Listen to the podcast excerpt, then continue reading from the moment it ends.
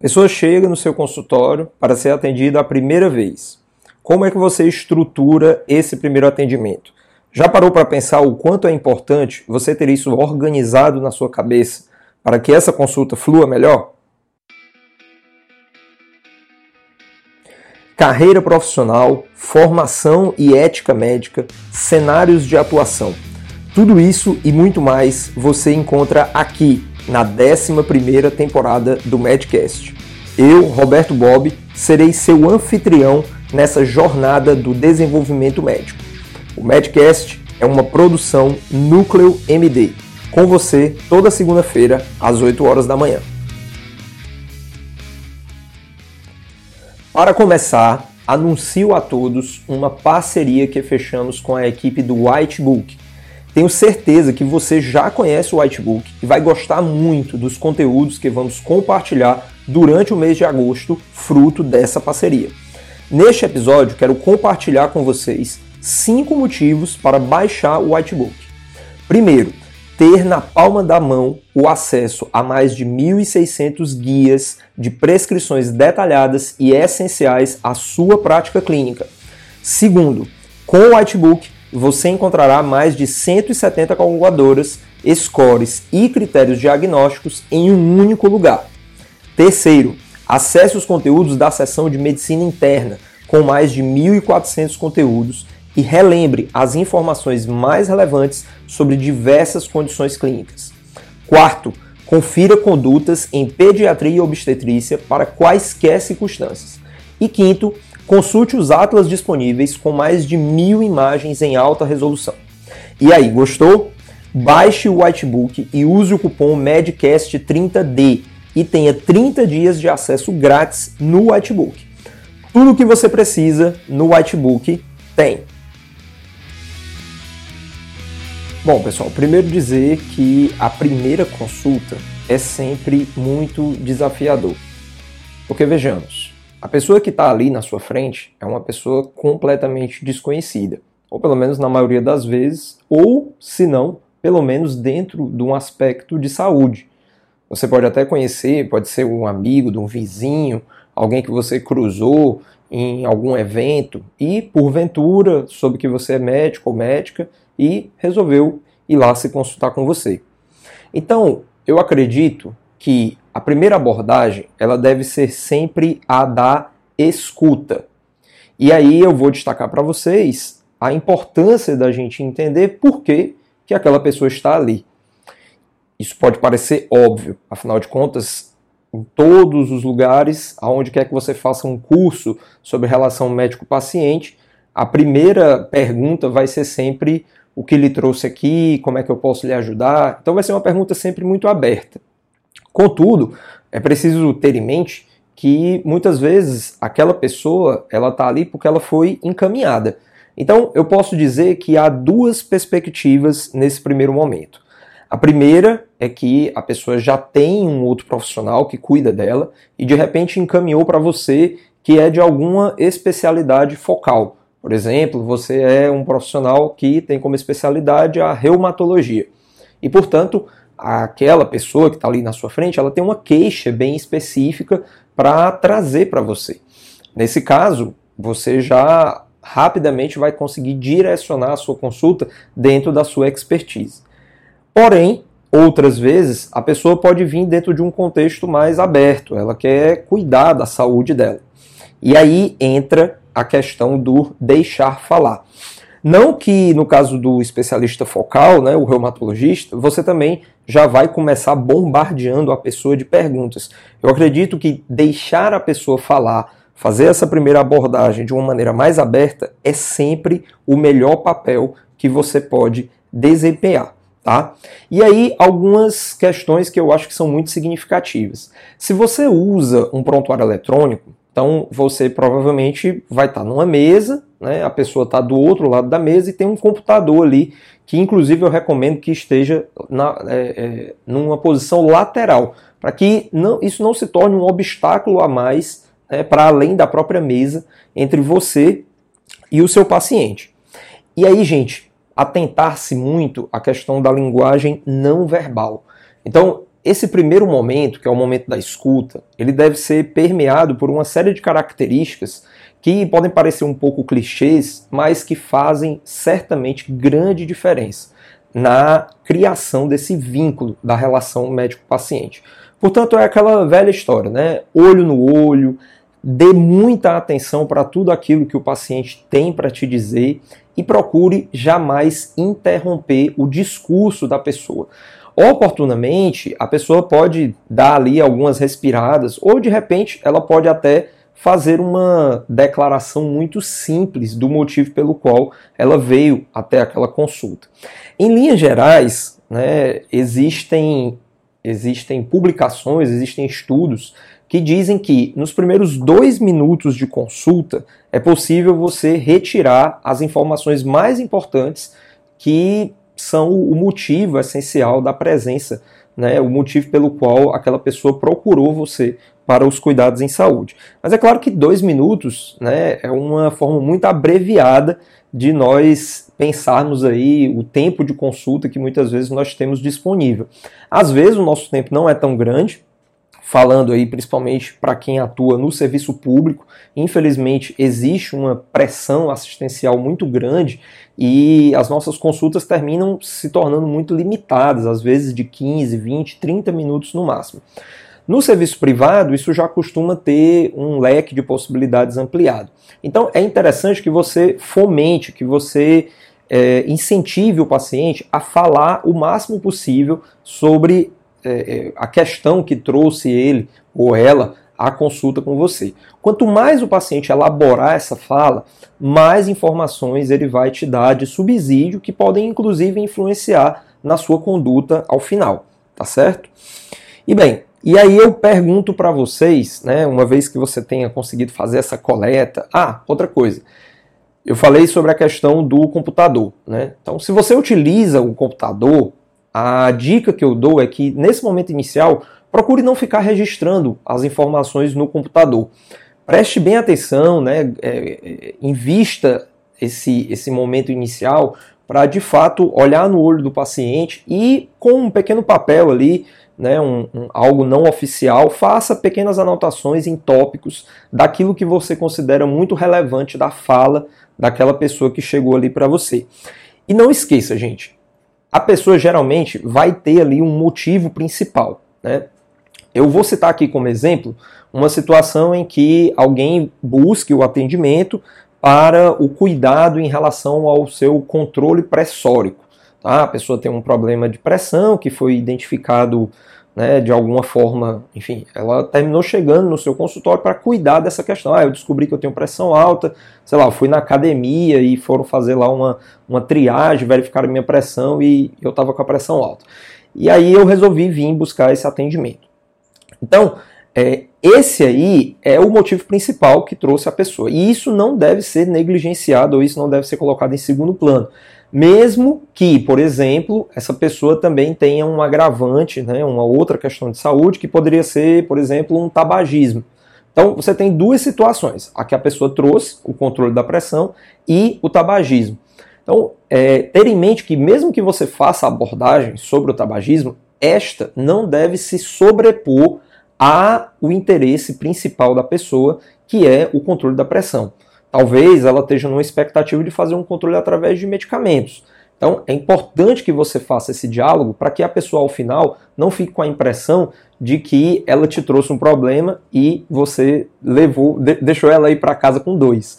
Tá certo? Então, é importante que você faça essa diferenciação. Não estou dizendo que o tabagismo não vai ser abordado, até porque isso é um aspecto chave dentro do contexto da, da hipertensão. Mas é, a pessoa deve ter claro em mente que a abordagem do tabagismo, se for feita, vai ser para responder à demanda dela, que seria a questão do controle da pressão. Bom, gente, aí eu pergunto para vocês se é, aí uma vez que você tenha coletado né, todas essas informações, eu pergunto como é que você vai fazer esse registro no prontuário? E trago um questionamento que é: você já ouviu falar no registro médico orientado a problemas? E aí, MD, tudo certo? Espero que você esteja aproveitando cada minuto aqui do Medcast. Meu nome é Daniel Coriolano, também sou médico e passo aqui para convidar você a conhecer o Profissão Médica Black. É só entrar profissionalmedica.com, é a nossa comunidade de aprendizagem que tem três pilares. Renda passiva, você vai aprender conteúdos relacionados a como investir. Renda ativa, com performance, você vai ter acesso a conteúdos para um melhor posicionamento de mercado, marketing e temas associados. E o terceiro pilar, propriedades intelectuais, você vai aprender a produzir conteúdos que te geram rendas, livros, cursos e demais conteúdos digitais. É só clicar aí no link que está na descrição ou entrar diretamente no profissionalmedica.com. Abraço e bom episódio. Então, eu deixei a pergunta no ar sobre o registro médico orientado a problemas porque eu considero esse um método de registro muito útil. É o que eu tento utilizar na minha prática. Agora, eu, eu vou confessar aqui para todos vocês né, que acompanham o Medcast que até hoje eu não encontrei ainda uma ferramenta de registro que de fato me ajudasse nessa questão. Então, o que é que fala essa questão do registro médico orientado a problemas? Eu vou puxar o exemplo que eu dei para vocês no começo do episódio. Então, paciente que na abordagem eu identifico a questão do controle pressórico e também faço essa identificação de que tem uma história de tabagismo. Então, olha só, é, as informações que eu vou precisar anotar, elas devem dialogar dentro de um aspecto a me auxiliar em tudo aquilo que for consequente. Então, eu imagino que esse paciente ele vai voltar para mim outras vezes. Então, é interessante que o prontuário ele me dê essa informação de uma maneira organizada.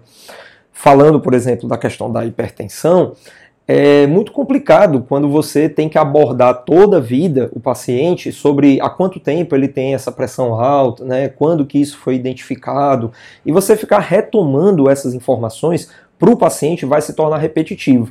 É claro que no nosso contexto, imaginando aí que nós temos que dar conta né, de atender muitos pacientes, é muito difícil que você tenha a história de todos os pacientes decorada na sua cabeça. Então, espera-se que o prontuário ele possa justamente te auxiliar nisso aí. Então, a ideia seria como que você ter uma história de cada problema. Portanto, aspectos chaves para que você não tenha que reabordar isso e ao mesmo tempo que você consiga é, buscar essa informação de uma maneira otimizada dentro do prontuário para te dar esse resumo sobre como é que é a questão da hipertensão, como é que é a questão do tabagismo para esse paciente em específico, eles são de grande valor, porque isso vai fazer com que cada consulta de fato seja uma continuidade da anterior. Então, imagine uma situação em que você faz o registro, né, você coleta ali as informações que o paciente trouxe para você nessa primeira consulta e, ao mesmo tempo, você deixa ali aspectos chaves para uma futura abordagem. Então, inicialmente, o controle da pressão, e aí talvez saber se o paciente já usa alguma medicação e qual está sendo a dificuldade no uso dessas medicações, e até mesmo pontuar medicações que o paciente já usou e de repente não se deu bem com elas, sejam de extrema relevância, para que você não fique insistindo em coisas que o paciente já fez, que você possa sempre progredir. E a questão do tabagismo, deixar ali anotado para que isso seja oportunamente abordado. No momento inicial, o paciente pode dizer para você que não tem interesse de parar de fumar. Então, permanecer insistentemente falando sobre tabagismo em toda a consulta, isso pode ter um peso negativo sobre esse vínculo médico-paciente. E aí, veja bem, não é que você vai negli... mais uma vez, né? Não é que você vai negligenciar o aspecto do tabagismo, mas você não deve é ficar o tempo todo, ah, mas o senhor fuma, né? Poxa, eu já lhe disse que eu fumo, né? Eu já, eu já falei isso. Como é, que, como é que você está perguntando de novo, né? Se eu fumo? É muito mais oportuno, né, nas futuras consultas, que você faça uma abordagem no sentido: olha, seu fulano, dona fulana, eu vi aqui pelo registro que nós já conversamos sobre a questão do tabagismo e que no momento passado é, você disse que não tinha muito interesse sobre essa questão de parar de fumar. Bom, eu quero dizer que para as futuras consultas, para o nosso acompanhamento, eu estou sempre disponível caso você queira ouvir informações acerca de como o tabagismo pode influenciar nos cuidados aqui que nós estamos tendo com a sua saúde, tudo bem? Então, ou seja, deixar a porta aberta é um fator que você pode ter ali dentro do registro do problema tabagismo. Ou seja, você já informou para o paciente que você tem essa porta aberta de diálogo. De repente, você pode até fazer uma abordagem. Ou seja, você tem essa capacidade de, ao mesmo tempo, cuidar do controle pressórico através da indicação de medicamentos né, e orientação sobre por que, que essa pessoa está tendo esse distúrbio e, ao mesmo tempo, dizer que, uma vez que o paciente tem interesse pela abordagem anti-tabagismo, você também está disponível nesse quesito, tá certo?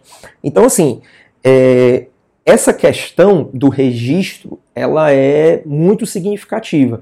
E, como eu falei, né, eu mesmo tenho dificuldade né, no, no registro das informações, porque o ideal seria que isso fosse algo, digamos assim, a parte do prontuário. Está dentro do mesmo sistema, pensando que, claro, numa questão de prontuário eletrônico, mas é, isso não seria exatamente um registro daquilo que o paciente falou para você, mas seria um registro para você de como abordar aquele problema. Então, lá no registro da pressão, você tem há quanto tempo que a pessoa tem o problema de pressão, e você registraria uma data, essa data poderia ser, inclusive, a questão do diagnóstico que foi feito, talvez, nessa primeira consulta que o paciente teve com você. E, a partir dessa informação que fica registrada lá, você vai sempre ter aquela, aquela âncora, né? aquela, aquele local onde você clica ali uma abazinha no prontuário e você tem acesso a essas informações mais rápidas. Né? Os medicamentos que o paciente está utilizando atualmente, para que você não tenha sempre que estar tá perguntando para o paciente, ah, quais são mesmo os remédios que você está usando? Ah, trouxe a última receita.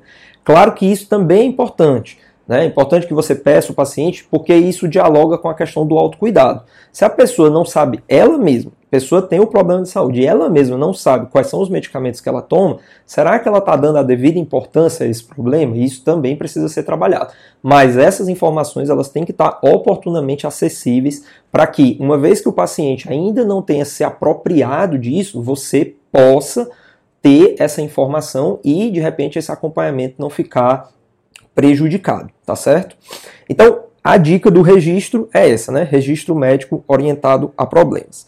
E aí, pessoal, quando você tem essa, esse, digamos assim, né, essa, essa linha né, de abordagem para a primeira consulta, é muito útil você também ter um certo esqueleto de informações que são relevantes para o contexto de qualquer paciente seu. Então, Pense aí em situações em que, por exemplo, você tem uma consulta em que o paciente é mais direto para você, ele traz um problema mais pontual, e essa consulta termina fluindo de uma maneira muito rápida, a ponto que, sei lá, o seu padrão de consulta, né, o que você oferta para os seus pacientes é uma consulta de 60 minutos, mas sei lá, ali em 15 minutos aquela, aquela abordagem meio que se acabou, porque a pessoa meio que não tinha mais nada para falar e você fica naquela, poxa, e agora, né? O que é que eu vou perguntar para o paciente? Então é interessante que na estrutura do seu prontuário, né, no esqueleto desse prontuário, você consiga estabelecer algumas metas, né, algumas informações que você pode oportunamente perguntar em uma situação como essa. Então, eu vou citar né, aqui, por exemplo, é, informações que digam respeito a situação conjugal da pessoa, o suporte familiar que ela tem. Então, às vezes é uma pessoa mais idosa, né?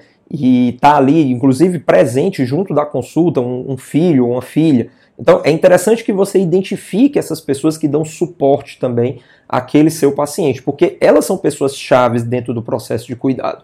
Outras informações que você pode ter à mão ali também são questões, por exemplo, relacionadas a hábitos alimentares, práticas de atividade física. Enfim, dentro da sua expertise, se você for um especialista focal, por exemplo, dentro da área da reumatologia, você pode deixar ali dentro do seu prontuário perguntas chaves que você oportunamente vai fazer quando o tempo de consulta te permitir. Às vezes, esse tempo de consulta pode até ser insuficiente. Às vezes, 60 minutos você não conseguiu elaborar tudo aquilo que era o problema inicial daquele paciente. Então, claro que você não vai bombardear de perguntas se o paciente sequer conseguiu expressar o motivo principal é, que levou ele né, até aquela consulta. E lembrar que isso precisa ser respondido. Né? Essa resposta precisa ser dada em relação a esse motivo principal da busca, porque isso é muito importante para o fortalecimento do vínculo. Mas pensar que outras consultas virão e essas perguntas elas vão servir ali de um coringa, que eventualmente você vai conseguir preencher por completo. E uma vez que você consiga preencher essas informações por completo, você vai criando novas demandas para aquele paciente. Portanto, é o estabelecimento de metas. Estas metas, elas vão fazer parte justamente do planejamento dos retornos. Então, é importante que no final da consulta haja um pacto, um pacto sobre qual é o seu papel como médico dentro do contexto de assistência que aquele paciente te buscou. Então você vai prescrever algum medicamento, você vai orientar uma determinada conduta, uma mudança de um determinado hábito, e você espera que dentro de um determinado prazo, aquele paciente ele consiga exercer aquilo que foi pactuado.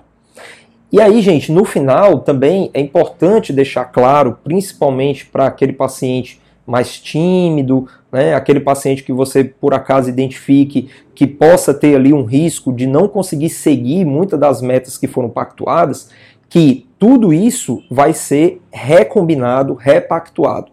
O paciente ele precisa ter a segurança de que ele não vai precisar vir com medo para a consulta. Então, imagine aí que você orientou uma determinada mudança de hábito, você pediu para ele é, reduzir um determinado tipo de alimento na dieta, ou que você pediu simplesmente que ele trocasse um determinado tipo de medicamento. E você estabelece um retorno, sei lá, para três, quatro meses, para você reavaliar como está a saúde daquele seu paciente. Então, se ele chega com um receio, sei lá, ah, doutor, doutora, infelizmente eu não consegui fazer a mudança dessa medicação. Então, se no retorno, naquela pactuação que aconteceu, ele não tem a liberdade de dizer para você que ele não conseguiu cumprir a parte dele no acordo, e você de repente vem com uma bronca, dizendo talvez aí que, poxa, então o que é que você veio fazer aqui? Né? É claro que isso vai ser totalmente prejudicial para essa relação médico-paciente. Então, é, uma boa abordagem né, para as consultas subsequentes é realmente entender como é esse desafio. Como é o desafio de ter que tomar uma medicação todo dia, como é o desafio de ter que mudar um hábito. E a partir dessas dificuldades e da liberdade que o paciente tem de falar, de expressar essas dificuldades para você, você fortalecer esse vínculo, incentivando que realmente a mudança é difícil, né, que é um processo, que você está ali muito mais para dar um apoio e uma orientação, que o paciente deve ter essa liberdade de dialogar tudo com você. Nós, enquanto médicos, nós temos sempre que deixar a porta aberta para os nossos pacientes principalmente para dialogar sobre frustrações. Porque afinal, gente, é muito difícil conseguir é, cumprir metas, cumprir objetivos na nossa vida corrida de hoje. Né? A gente pode pensar que talvez, ah, puxa vida, é só tomar um remédio ali todo dia de manhã. Mas a gente não sabe qual é a realidade de cada pessoa. Às vezes o horário de de manhã é o horário mais estressante. Às vezes é o momento em que a pessoa tem que fazer mais atividades dentro da vida dela. Então, talvez seja o caso de repensar esse tratamento. Será que não é possível, ao invés de tomar um medicamento pela manhã, fazer um medicamento similar que ele possa tomar à noite, quando de repente ele está mais tranquilo, está mais calmo e ele pode se cuidar melhor nesse horário? Apenas um diálogo franco e aberto, dentro de um contexto de relação médico-paciente que se fortalece, é capaz de apontar esses caminhos. Então, ficam aí as dicas né, nesse retorno da 11 temporada do Medcast para vocês sobre esse tema da primeira consulta. Espero que todo mundo tenha gostado. Gente, antes de terminar aqui o episódio, eu quero deixar um registro, porque esse episódio está indo ao ar no dia 2 de agosto de 2021 e nessa data estamos comemorando os 35 anos da DENEM. Né? Então, para vocês que nos escutam aqui, estudantes, médicos, médicas formadas, a DENEM, que é a Direção Executiva Nacional dos Estudantes de Medicina, da qual eu fiz parte, em 2009 eu fui coordenador de finanças, né? Fui, é, fiz parte da sede da executiva, então está comemorando 35 anos. Né? Eu, juntamente com dois, dois amigos que fomos da sede da DENEM, né? a Gracinha e o Ramon, em 2009, aqui pelo Ceará, Fortaleza. É, tivemos né, o, o convite de, de, participar gravando um vídeo para a entidade. Então eu deixo aqui meus parabéns para a DENEM, né, por esses 35 anos de caminhada e que essa caminhada ela jamais se acabe. Então, para todo mundo da DENEM que está escutando aqui o Medcast, parabéns e vamos continuar sempre na luta por uma saúde, uma medicina de qualidade para todos no nosso país. grande abraço, pessoal. O Medcast segue no ar desde 2016 através da Núcleo MD, com conteúdos voltados a médicos, médicas e estudantes de medicina do Brasil e do mundo. Para contribuições, fale conosco através de nossos contatos no Instagram disponíveis na descrição do episódio ou deixe nos comentários. Para parcerias, envie e-mail para contato@nucleomd.com.br.